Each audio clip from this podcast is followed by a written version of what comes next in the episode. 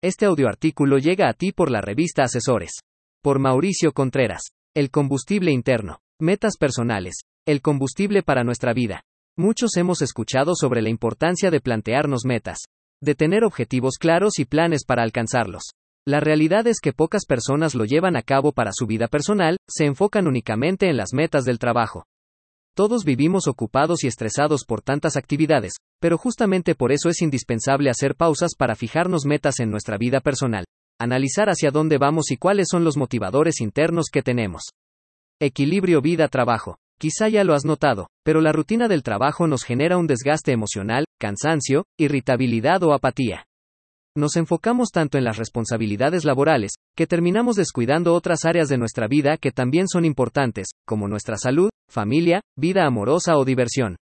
Perdemos el famoso equilibrio vida-trabajo del que muchos hablan.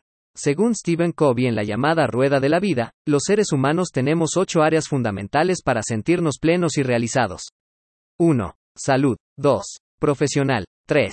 Amistades. 4. Amor. 5. Finanzas. 6. Desarrollo personal. 7. Diversión. 8. Aportación al entorno. Es muy probable que algunas de ellas las tengamos descuidadas. Para eso es importante realizar un ejercicio llamado Rueda de la Vida, que consiste en analizar qué tan satisfechos estamos con estas áreas.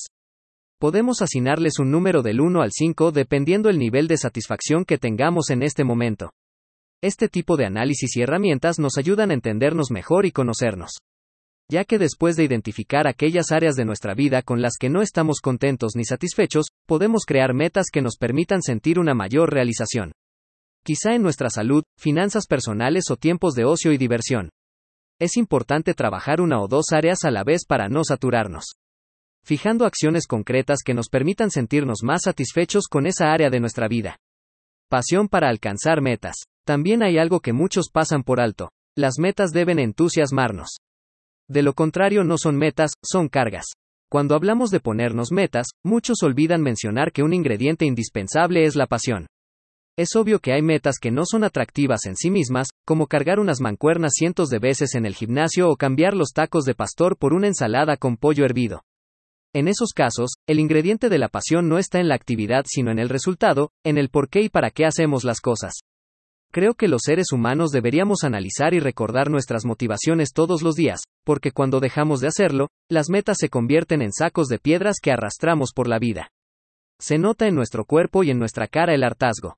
Sé que hay personas que todos los días se levantan para realizar labores que no les gustan, para ellos es todavía más importante ponerse metas personales que justifiquen el esfuerzo y sacrificio diario que están realizando.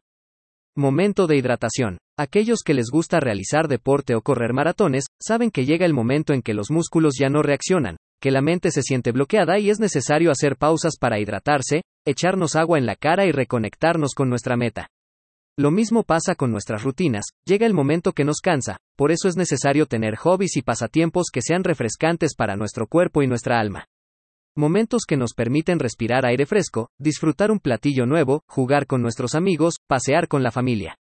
Esos instantes son los que nos brindan oxígeno nuevo, combustible para seguir adelante y alcanzar nuestras metas. Disfrutar el trayecto. Finalmente, recuerda que no existe una meta que valga tanto como para perder tu salud física y mental. Habrá algunos objetivos que no saldrán como deseábamos, pero incluso en las derrotas podremos encontrar aprendizajes.